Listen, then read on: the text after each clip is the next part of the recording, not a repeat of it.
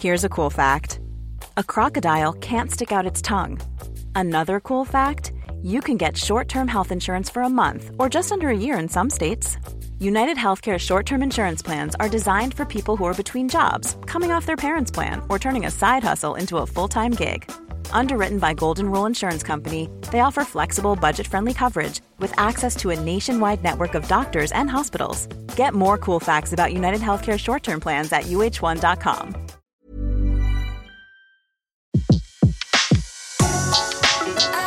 Le meilleur de séances radio est maintenant sur We Love Cinéma. Aujourd'hui, le filmographe est consacré à la carrière d'Eleanor Parker sur Séance Radio par BNP Paribas. Bonjour à tous, bonjour Antoine Cyr. Aujourd'hui, le filmographe de Séance Radio est consacré à une actrice discrète mais admirable qui nous a discrètement d'ailleurs quitté en décembre 2013. J'ai nommé Eleanor Parker.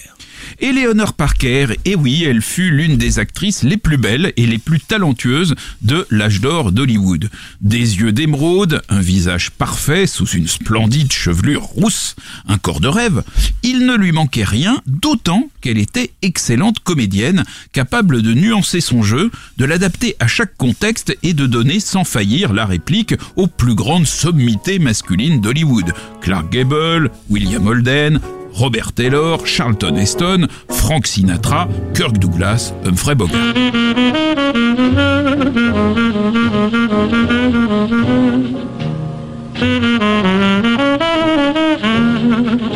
Eleanor Parker était une actrice caméléon, et cette force fut sa faiblesse. Tout le monde la trouvait splendide, mais personne ne la reconnaissait. Comme elle accumulait les grands rôles, la presse lui consacrait des articles, mais il s'intitulait La fille que personne ne connaît, La mystérieuse fille d'Hollywood, La fille aux mille visages. La journaliste Sheila Graham écrivit Lorsque je rencontre Eleanor, je ne la reconnais jamais. Elle est toujours si différente. Eleanor Parker elle-même disait je ne me reconnais pas toujours quand je vois mes propres films. Quelques années après avoir tourné Histoire de détective, un film de, 1951, sous la direction de William Wyler, elle croisa donc Wyler, le réalisateur, et le, le salua, mais comme euh, Wyler ne la remettait pas, il passa son chemin. Et puis, euh, bah, tout d'un coup, euh, quand même, au bout de quelques mètres, il, la, reconnaît. il revient vers elle et il lui demande Mais, qu'est-ce que tu as fait, Eleanor, pour que je ne te reconnaisse pas? Et là, bah, Eleanor répondit J'ai juste changé ma coiffure, mais ne t'en fais pas, ça m'arrive tout le temps. C'est incroyable parce que c'est exactement le, mal dont souffre le héros d'un film italien. Ma femme est un violon, personne ne le reconnaît et il est bien malheureux. Autre anecdote, pendant le tournage de Scaramouche de George Sidney de 1952, qui est vraiment un des grands rôles d'Eleanor Parker, elle se rend à la cantine du studio euh, coiffée de sa perruque de scène. Et là, il y a Spencer Tracy qui tournait un autre film dans le coin, qui déjeunait avec un ami et qui ne la reconnaît pas. Et là, euh, Tracy, dont on connaît le, verbe quelquefois un petit peu haut, se fend d'une remarque très désobligeante sur cette mystérieuse femme à la perruque et il dit à, à son ami, ça doit avoir un accent, ça. Et pourtant, figurez-vous que Tracy avait été deux jours plus tôt assis à côté d'Eleanor Parker dans un banquet précisément donné en l'honneur de l'actrice. Si Eleanor Parker travaillait aujourd'hui, on peut penser que ni ses collègues, ni les journalistes, ni le public n'auraient la même difficulté à la reconnaître, car à mon avis, il serait conquis par l'élégance, la sobriété et pour tout dire la modernité du jeu de cette actrice dont le seul tort est peut-être d'avoir vécu trop tôt. L'influente chroniqueuse Luella Parsons a en tout cas écrit que Eleanor Parker pouvait tout jouer et qu'elle était la plus belle femme qu'elle ait jamais vue à l'écran et hors écran.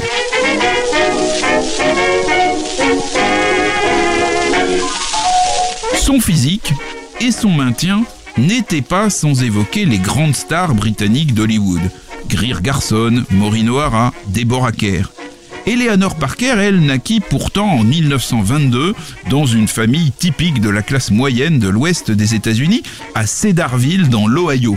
Son père était professeur de mathématiques et, sa passion pour la, la, comédie et pour la danse fut totalement spontanée, nourrie simplement par la fréquentation assidue des cinémas. À 10 ans, elle suivait les cours d'une école d'expression et après qu'elle ait consacré tout son argent de poche à s'offrir une leçon de danse, ses parents décidèrent de l'inscrire régulièrement à cette activité. À 15 ans, elle réussit à les convaincre de l'inscrire au Rice Summer Theater dans le cadre enchanteur de l'île de Martha's Vineyard dans le Massachusetts. Elle refusa une proposition de test de la Fox pour ne pas interrompre ses études et plus tard elle s'inscrivit à l'école d'art dramatique de Gilmore Brown à Pasadena, régulièrement fréquentée par les chasseurs de talent des grands studios. évidemment, ce qui devait arriver arriva.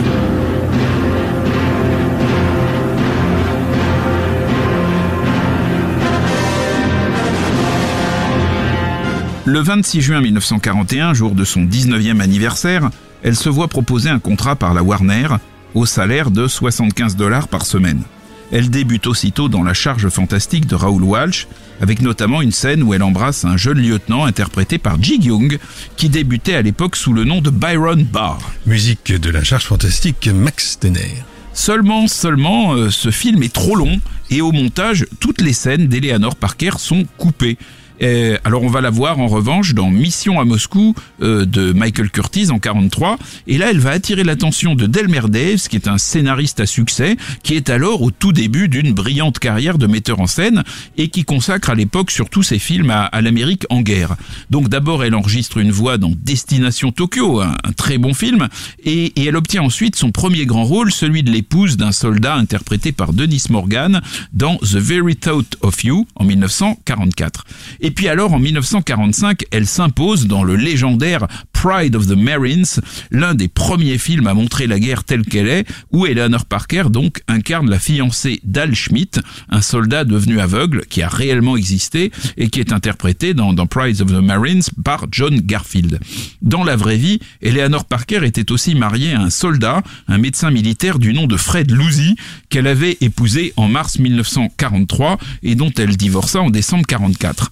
Alors là, elle se remaria en 46 avec Bert Friedlob, un personnage haut en couleur qui faisait partie du tout Hollywood, qui avait fait fortune dans le commerce de l'alcool et qui investissait son argent dans des films souvent à perte. Ils divorcèrent en 53 après avoir eu trois enfants. Il est mort trois ans après, en 56 et 49 ans, alors qu'il venait de produire tout de même deux films de Fritz Lang, La cinquième victime et Invraisemblable vérité.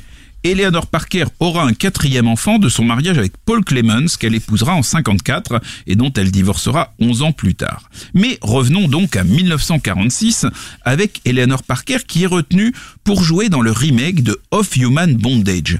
Of Human Bondage, à l'origine, c'est un film de 1934 inspiré de Somerset Maugham qui avait révélé Bette Davis, dont Bette Davis dans ce film joue le rôle d'une vénéneuse anglaise des bas-fonds qui manipule un jeune bourgeois bourgeois handicapé. C'est un, vrai défi pour Eleanor Parker de jouer dans ce film, à la fois parce qu'il fallait succéder à Bette Davis et parce qu'il fallait jouer en prenant l'accent cockney des Anglais du peuple, ce qui n'allait pas de soi pour une native de l'Ohio.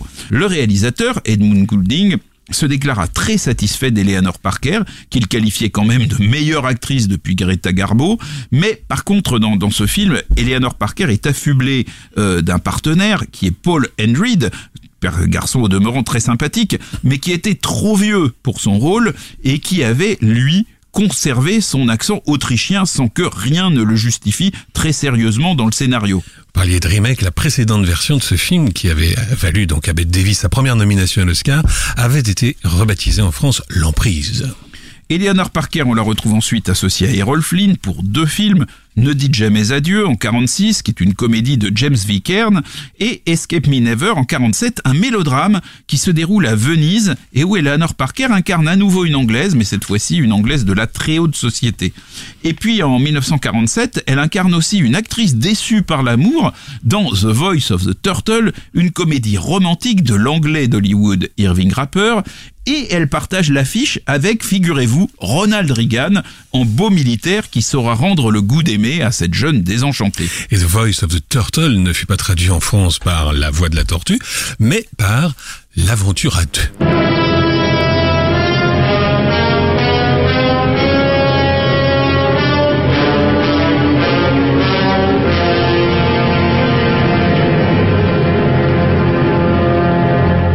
Il faut quand même attendre 1950 pour qu'Eleanor Parker trouve avec Femme en cage, Caged, de, John Cromwell, le grand rôle dramatique dont elle rêvait. Alors il y a beaucoup d'actrices, hein, Barbara Stanwyck et Aida Lupino par exemple, qui ont dans leur filmographie des grands films qui se déroulent dans l'univers carcéral. Dans Femmes en cage, Eleanor Parker partage l'affiche avec euh, Agnès Moorhead, qui, est, qui elle joue le rôle d'une surveillante à l'esprit ouvert, euh, mais qui va se heurter à une administration rigide et à une gardienne-chef vicieuse et corrompue, qui est un précieux incarné par l'impressionnante Hope Emerson. Et alors donc euh, cette Hope Emerson, entre autres brimades, elle va condamner Eleanor Parker à être tondue. Donc Eleanor Parker fut, fut, nommée aux Oscars pour sa prestation exceptionnelle dans le rôle d'une jeune femme douce qui a écopé d'une très lourde peine pour avoir été incidemment complice d'un crime commis par son mari. Et donc cette femme découvre après son incarcération qu'elle est enceinte.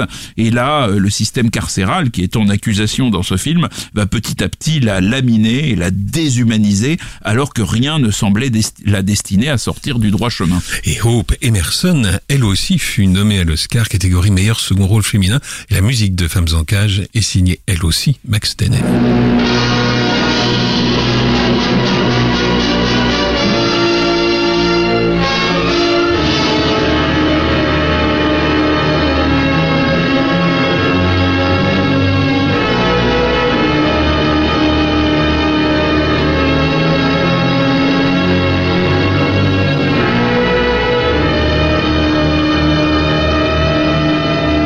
Note et le premier coup de sirène entendu dans Femmes en cage, le film de John Cromwell. Vous écoutez le filmographe sur Séance Radio, un filmographe consacré aujourd'hui à Eleanor Parker. On retrouve Antoine Cyr tout de suite.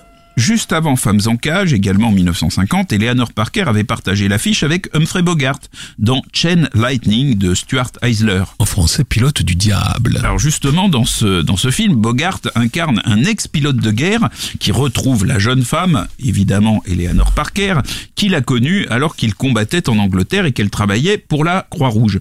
Mais quelques années plus tard, Bogart est devenu l'un des pilotes de jet engagés dans la très périlleuse course au mur du son et Eleanor Parker est toujours amoureuse de lui. D'ailleurs, à la même époque, David Lean a tourné de l'autre côté de l'Atlantique de Sound Barrier, un film qui se déroule dans un contexte similaire, mais qui, contrairement à Chain Lightning, est un véritable chef-d'œuvre. Pilote du diable, en tout cas, sera le dernier film de Bogart pour la Warner. Mais Eleanor Parker, du coup, va être un petit peu abonnée au rôle de femme de pilote, puisqu'elle va à nouveau donc jouer euh, une épouse d'aviateur en 1953 dans Le Grand Secret, en anglais Above and Beyond, un film très curieux, très intéressant aussi, euh, produit, écrit et réalisé par Melvin Frank et Norman Panama. Ce sera le quatrième des sept films que ces deux-là tourneront ensemble entre 1950 et 1956. Alors ce film aborde un sujet qui est particulièrement délicat puisqu'il raconte la préparation et l'exécution de la mission du colonel Paul Tibbets, pilote du bombardier Enola Gay qui largua la bombe atomique d'Hiroshima. C'est un film qui a été tourné pendant la guerre de Corée et donc euh, bah, le grand secret fait la part belle à la ferveur patriotique et s'attarde nettement plus sur les souffrances d'Eleanor Parker en épouse délaissée par le pilote qui se consacre à son exigeante mission que sur celle des centaines de milliers de victimes japonaises de la bombe atomique. Alors évidemment, une fois la bombe larguée, quand même, Paul Tibbets, qui est incarné par Robert Taylor, annonce à la radio résultat excellent avec un, sérieux haut le cœur devant la, la dévastation qu'il vient d'apercevoir euh, depuis son cockpit.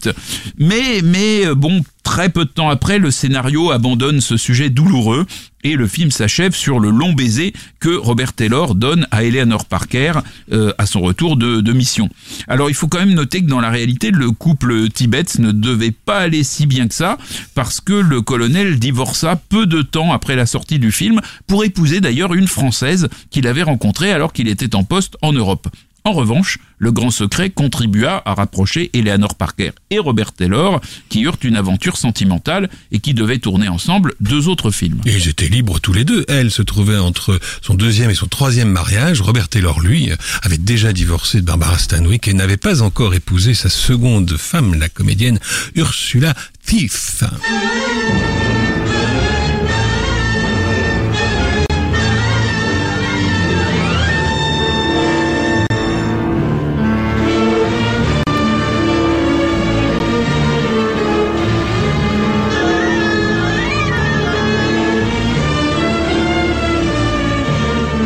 Encore aux côtés de Robert Taylor, Eleanor Parker est absolument splendide dans La Vallée des Rois en 1954, un, un film d'aventure à la réalisation un peu apathique de, de, de Robert Piroche, mais Eleanor Parker est, est, tellement belle dans ce film, je crois que c'est, en voyant ce film que je suis tombé amoureux d'elle. Mais, mais, et puis alors le, le, film est aussi, il faut bien le dire, tourné au milieu des somptueux vestiges de, de l'âge des pharaons, ce qui malgré tout ne, ne gâte rien. Elle ne nous rajeunit pas. Certes. Eleanor Parker joue la fille d'un intègre égyptologue qui est décédé sans avoir pu prouver ses théories concernant un personnage biblique qui aurait également été roi d'Égypte. Et donc euh, cette fille d'égyptologue euh, découvre que son mari, qui est interprété par Carlos Thompson, est un affreux pilleur de tombes. Heureusement, le beau Robert Taylor veille et c'est tendrement enlacé avec lui qu'elle finira le film sur une felouque remontant les eaux bleues du Nil, avantageusement filmé comme ses yeux émeraudes par le grand chef opérateur Robert Surtis. Et c'est Miklos Rossa qui avait composé la bande originale de La Vallée des Rois. En 1955, euh, c'est l'aventure fantastique Many Rivers to Cross, un titre euh, mythique, un, un, western de Roy Roland se déroulant à la fin du XVIIIe siècle dans le Kentucky, qui rassemblera pour la troisième et dernière fois Robert Taylor et Eleanor Parker.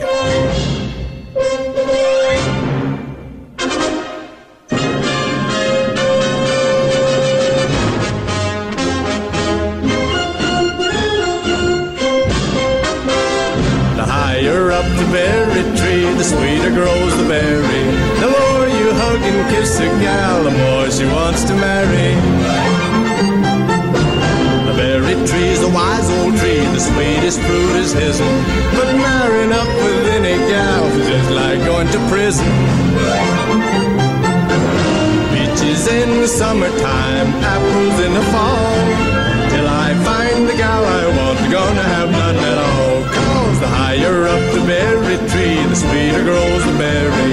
The more you hug and kiss a gal, the more she wants to marry.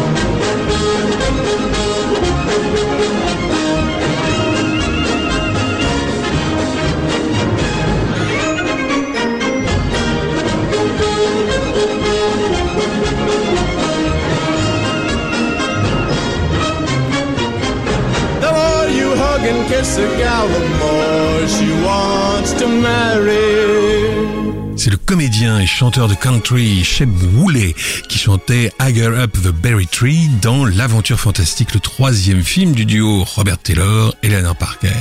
C'est à Eleanor Parker justement qu'est consacré le filmographe d'aujourd'hui et c'est Antoine Cyr qui raconte. La première moitié des années 50 aura été très riche en rôles intéressants qu'Eleanor Parker interprète avec un brillant mélange de sobriété, d'inventivité et de justesse. Dans Histoire de détective en 1951, elle est l'épouse de Kirk Douglas, en flic intransigeant jusqu'à la folie, qui perd tout sens commun lorsqu'il apprend que sa femme a subi un avortement, évidemment illégal, dans sa jeunesse. Magnifique prestation d'Eleanor Parker, en femme aimante mais apeurée, brutalement confrontée à son passé et aux conséquences que cette résurgence aura forcément sur sa vie. Les scènes où la jeune femme, décomposée mais digne, fait face à la jalousie maladive et à la folie de son mari, valent à Eleanor Parker une deuxième nomination à l'Oscar. Mais c'est Viviane Lee qui remportera cette fois la, la, statuette pour un tramway nommé Désir.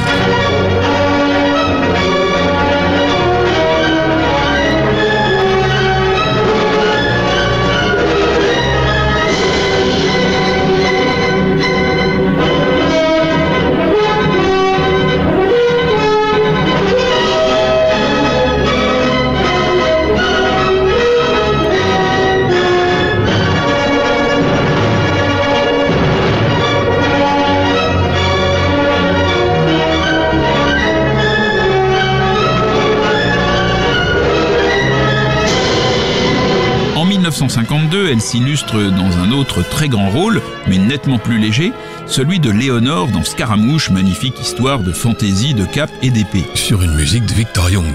Grosse production technicolor de la MGM qui raconte l'histoire d'André Moreau, un gentilhomme désargenté aux sympathies révolutionnaires qui se cache dans une troupe de théâtre et qui est interprété par Stuart Granger. L'aventurier est aussi un amant volage Et lorsqu'il débarque en plein spectacle pour se cacher des soldats du roi, Eleanor Parker l'aide à se sauver, non sans avoir pris plaisir à se venger sur scène des humiliations qu'il lui a fait subir. Elle est très convaincante dans un personnage de femme de caractère au tempérament volcanique qui devra pourtant laisser Janet Lee lui subtiliser le cœur du beau Stuart Granger. Elle s'en console à la fin du film en trouvant asile chez un caporal corse, rondouillard et à l'estomac fragile, dont on comprend qu'il est promis aux plus hautes destinées. Il ne prononce pas un mot, mais il n'y a pas de doute, on le reconnaît tout de suite et il faut dire que la musique de Victor Young s'en mêle légèrement.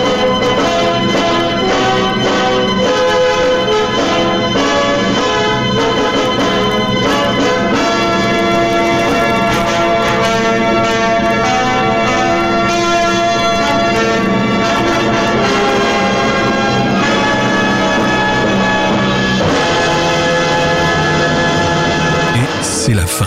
Petite précision, le fameux duel opposant Stuart Granger et Mel Ferrer est souvent présenté comme le plus long duel de l'histoire du cinéma, chronomètre en main. Il ne dure que combien? 6 minutes et 26 secondes. C'est important quand même de le savoir. Absolument, finalement, voilà, c'est pas si long que ça. c'est pas- c'est passé euh, comme un souffle. Exactement. En 1954, autre rôle intéressant pour Eleanor Parker dans, dans Fort Bravo, un western dans lequel elle joue une espionne sudiste infiltrée dans une garnison nordiste pour préparer l'évasion de trois prisonniers parmi lesquels, il faut bien le dire, son propre fiancé. Pour faciliter sa mission, elle cherche à s'attirer les faveurs d'un capitaine nordiste particulièrement intraitable que joue William Holden. Alors, euh, cette histoire est un peu compliquée, imbriquée, mais tout va être simplifié par l'attaque d'une redoutable bande d'Apaches Mescaleros qui euh, va contribuer à resserrer les liens entre les Yankees et les Confédérés et plus particulièrement entre les vedettes du film. Oui, parce que le fiancé d'Eleanor Parker, le beau John Forsythe, futur héros de dynastie, aura le bon goût évidemment de mourir sous les flèches apaches. ce qui laisse le champ libre euh, au non moins beau William Holden. Le rôle qu'Eleanor Parker joue toujours en 1954 dans Quand la marabunta gronde est certainement l'un de ses meilleurs. C'est un film réalisé et produit pour la Paramount par le tandem Byron Askin George Pal qui venait de s'illustrer l'année précédente avec La guerre des mondes, le vrai, le bon. Quand la marabunta gronde est un film catastrophe consacré à l'invasion de la jungle brésilienne par un océan de fourmis légionnaires. En 1901. Mais il y a une intrigue psychologico-sentimentale qui sert de toile de fond et qui est l'une des, plus réussies qui ait jamais été vue dans ce genre de film. Eleanor Parker interprète une Européenne choisie par correspondance comme épouse par un colon ombrageux et fier d'avoir bâti une immense propriété agricole en défrichant la jungle brésilienne. Le colon est interprété par Charlton Heston. Il espérait réceptionner une femme vierge et suffisamment laide pour trouver normal de s'enterrer au fond de l'Amazonie, de la forêt vierge donc aussi. Euh, et euh, il est furieux de constater qu'Eleanor Parker n'est ni laide ni vierge et que par surcroît elle a du caractère.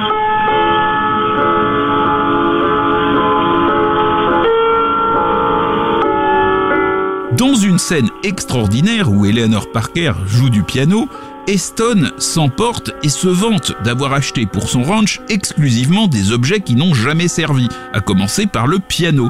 Voyez la fine allusion à cette euh, pauvre Eleanor Parker qui donc, à la déception de Eston, n'est pas vierge. Ce à quoi donc Eleanor Parker répond Si vous vous y connaissiez en musique, vous sauriez qu'un piano est meilleur quand on en joue régulièrement. Et celui-ci n'est vraiment pas un bon piano.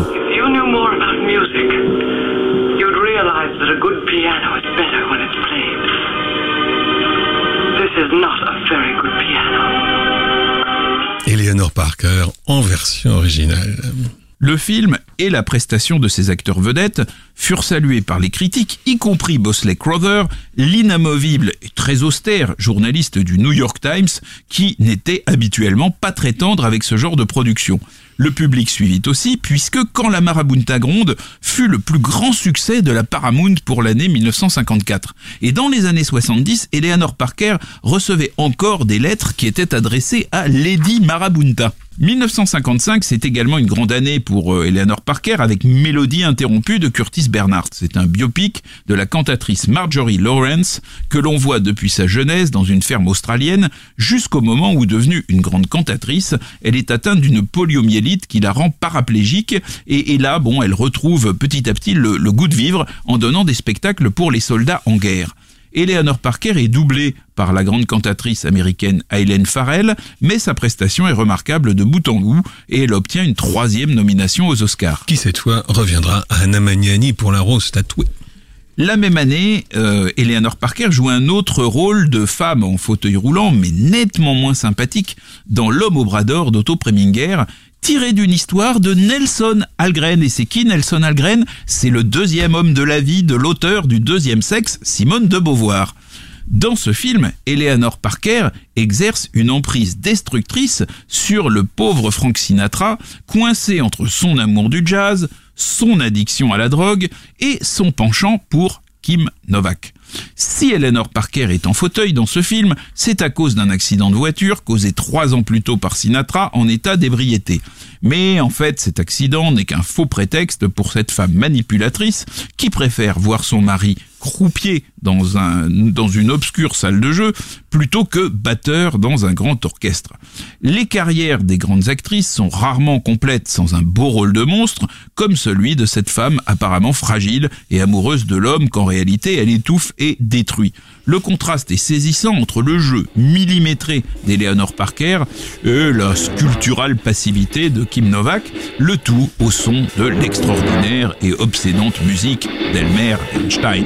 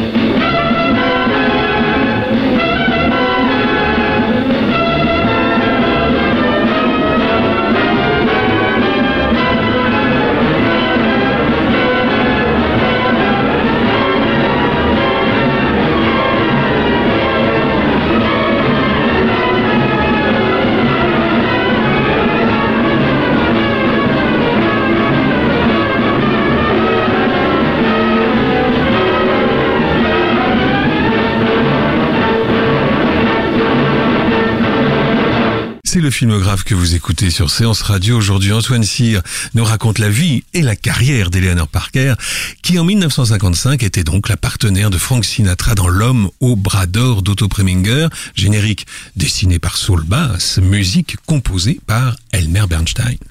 Eleanor Parker retrouvera Frank Sinatra pour Un trou dans la tête en 1959, un film tardif de Frank Capra où Sinatra joue un homme immature que son frère, qui lui est incarné par Edward G. Robinson, essaye de stabiliser.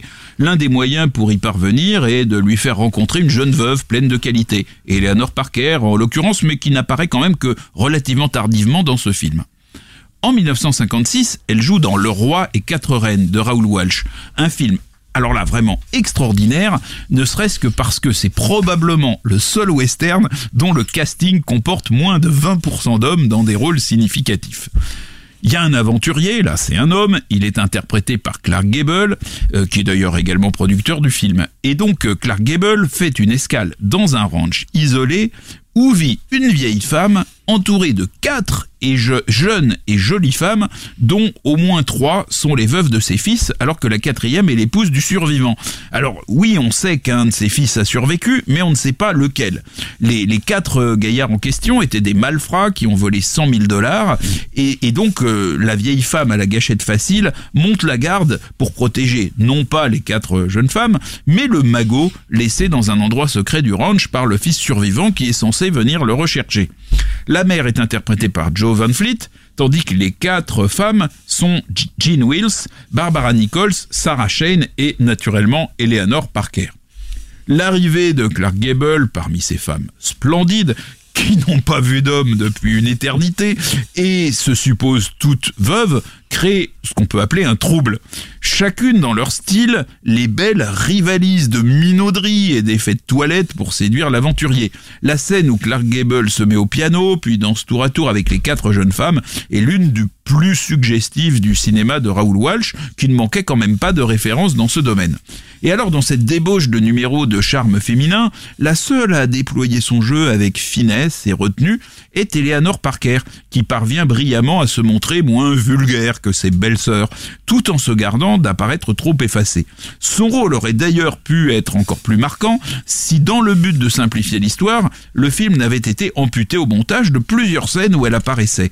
Après avoir coupé sa scène dans La Charge Fantastique au, au début de la carrière d'Eleanor Parker, Raoul Walsh peut être considéré comme le réalisateur ayant gâché ou laissé gâcher le plus de mètres de pellicule avec Eleanor Parker. C'était un as du ciseau, parce que dans Le Roi et Quatre Reines, le rôle de la mère fut également considérablement réduit au montage. Quand le film fut complètement monté, raconta Raoul Walsh dans les cahiers du cinéma une dizaine d'années plus tard, nous sommes aperçus que c'était la vieille femme qui avait la vedette. Nous avons essayé de rétablir l'équilibre pour redonner la vedette à Clark Gable. En fait de vieille femme, Joe Van Fleet avait tout juste la quarantaine et venait de recevoir l'Oscar du meilleur second rôle féminin pour À l'Est d'Éden, c'était elle la mère de James Dean. Et en 1976, à 62 ans, elle euh, persécutera Roman Polanski et son nouveau voisin dans Le Locataire. Elle aimait bien les rôles de femmes pas commodes quand même.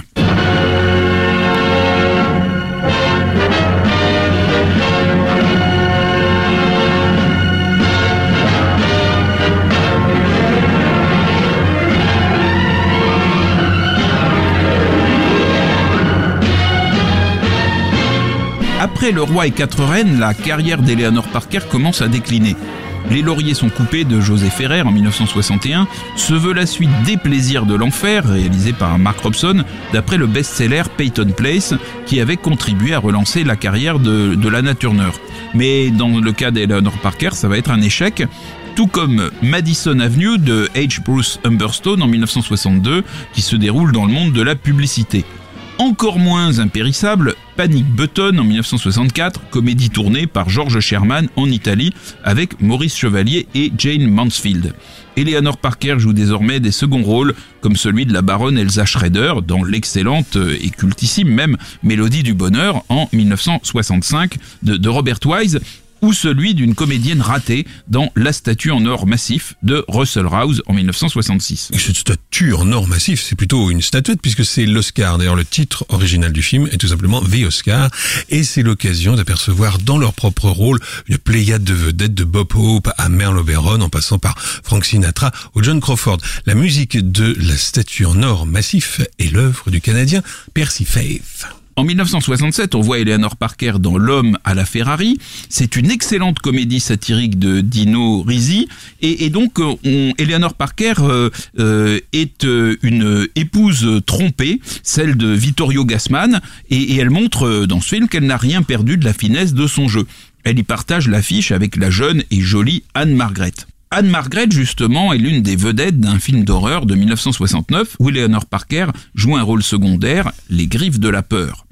Et puis là, il va y avoir une interruption de, de 10 années, après laquelle Eleanor Parker fit sa dernière apparition au cinéma en 1979 dans Sunburn de Richard C. Sarafian. Avec en vedette Farah Fawcett dont la série Drôle de Dame venait de faire une star quasi planétaire.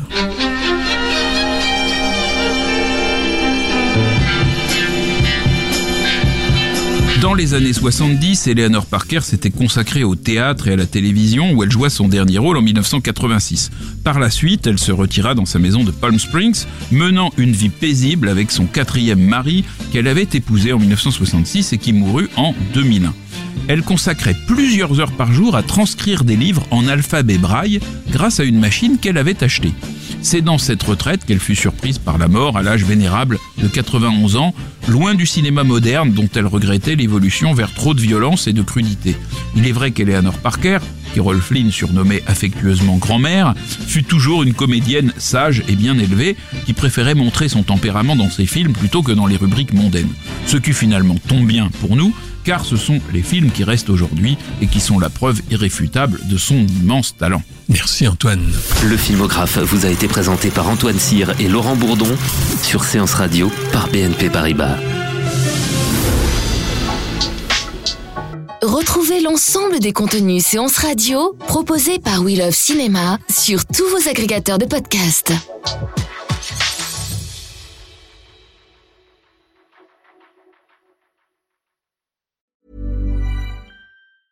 Planning for your next trip? Elevate your travel style with Quince. Quince has all the jet setting essentials you'll want for your next getaway, like European linen, premium luggage options, buttery soft Italian leather bags, and so much more. And is all priced at 50 to 80% less than similar brands. Plus, Quince only works with factories that use safe and ethical manufacturing practices. Pack your bags with high-quality essentials you'll be wearing for vacations to come with Quince. Go to quince.com slash pack for free shipping and 365-day returns.